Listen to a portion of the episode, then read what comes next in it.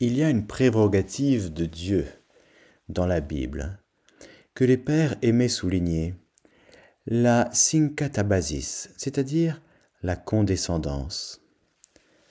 Pour Saint Jean Chrysostome, c'est une sorte de clé de lecture de toute la Bible. Dans le Nouveau Testament, cette même prérogative de Dieu est exprimée par le terme de bénignité, Christotes. La venue de Dieu dans la chair est considérée comme la manifestation suprême de la bonté de Dieu. Lorsque Dieu notre Sauveur a manifesté sa bonté et son amour pour les hommes. Tite 3.4.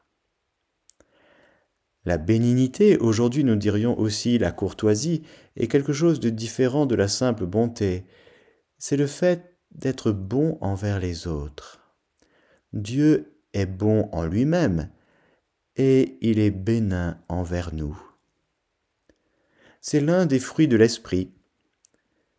C'est une composante essentielle de la charité, et c'est l'indice d'une âme noble et supérieure. Il occupe une place centrale dans la parénèse apostolique.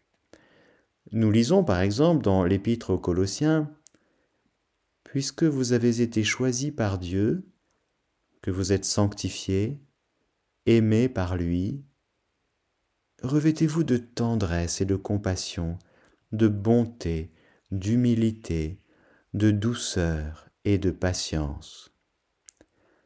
Supportez-vous les uns les autres et pardonnez-vous mutuellement si vous avez des reproches à vous faire.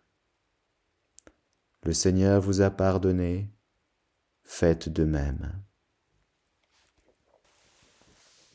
Faisons nôtre, en conclusion, la très belle prière attribuée à Saint François d'Assise. Elle n'est peut-être pas sienne, mais elle reflète parfaitement son esprit. Seigneur, fais de moi un instrument de ta paix. Là où est la haine, que je mette l'amour. Là où est l'offense, que je mette le pardon. Là où est la discorde, que je mette l'union. Là où est le doute, que je mette la foi. Là où est l'erreur, que je mette la vérité.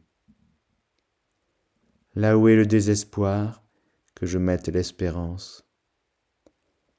Là où est la tristesse, que je mette la joie. Là où sont les ténèbres, que je mette la lumière. Et nous ajoutons, là où est la malignité, que je mette la bénignité. Là où est l'amertume, que je mette la bonté.